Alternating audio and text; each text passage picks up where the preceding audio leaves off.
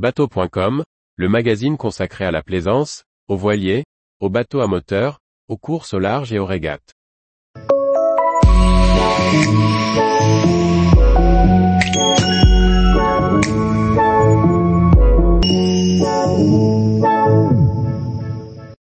L'Imocap après qu'Arkea dévoilé, Johan Richomme explique ses choix architecturaux. Par Chloé Tortera. L'Imocap après qu'Arkea de Johan Richomme a été mis à l'eau à Lorient ce mercredi 22 février 2023. L'occasion de découvrir les deux caractéristiques de conception distinctives de ce plan Antoine Coche et Fino Conque, que nous explique son skipper. Ce mercredi 22 février 2023, les pontons de Lorient-la-Base étaient le centre d'attention de tous les acteurs de la course au large. Après plusieurs mois de chantier chez Multiplast, l'Imocap après qu'Arkea de Johan Richomme touchait enfin la mer.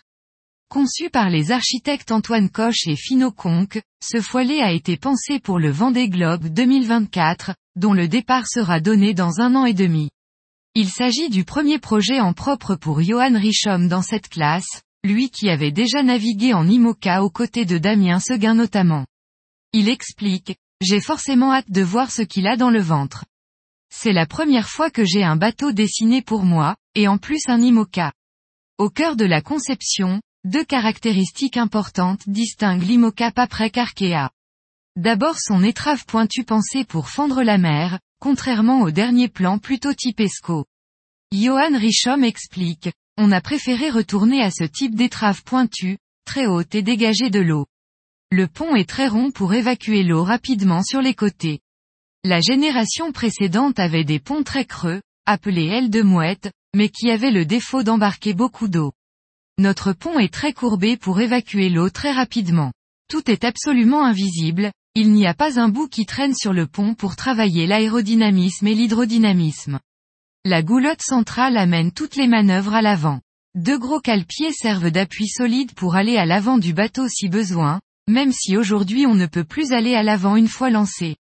À chaque fois que l'on doit manœuvrer ces bateaux-là, on est obligé de les arrêter au vent arrière pour avoir une vitesse inférieure à 10 nœuds probablement, sinon c'est impossible de tenir à l'avant de ces bateaux. L'autre caractéristique du bateau est cette unique cellule de vie sous la casquette, avec une vision avant importante pour la navigation, comme l'explique le skipper, on est parti du constat que les bateaux précédents se sont vus rajouter des casquettes de roof pour s'abriter de l'eau. On a fermé ces casquettes et on s'est retrouvé emprisonné, à ne rien voir vers l'avant et à faire de la veille à l'intérieur du bateau, dans une boîte noire, dans laquelle on ne voit rien, alors qu'on y passe 90% de notre temps. On a essayé d'inverser le système, et de faire en sorte d'être dans un endroit lumineux avec de la vision pour voir les voiles, le ciel, la mer et les foiles. Derrière les vitres latérales, il y a le poste de veille.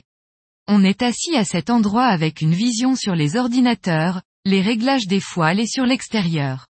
On espère aussi que ça nous amènera de la performance grâce à cette ergonomie très fonctionnelle. L'idée est de très peu se déplacer pour faire le moindre réglage sur le bateau. Et de clairement ne pas mettre un ciré. Les grands foiles installés pour l'instant ne seront pas ceux avec lesquels le skipper partira sur le tour du monde en solitaire, comme il l'explique, les foiles sont assez grands. C'est un élément assez difficile à décrire, aussi complexe qu'une carène à dessiner. En IMOCA, l'un des gros enjeux est la surface. On cherche à avoir la plus grande surface possible pour décoller en premier. Tout a une importance capitale sur la gestion de la puissance, la courbure, les systèmes de réglage, la manière dont ils descendent dans l'eau, mais aussi ce qu'il y a à l'intérieur. On va réunir un maximum d'informations sur les six prochains mois pour développer la paire de foiles la plus performante pour le vent des globes. C'est un long processus d'analyse et de développement, avec un temps de construction de 7 mois non négligeable. 15 jours seront encore nécessaires pour achever la finalisation de l'IMOCA. Les prochains mois permettront de valider les idées et de vérifier l'adéquation entre les simulateurs et la réalité.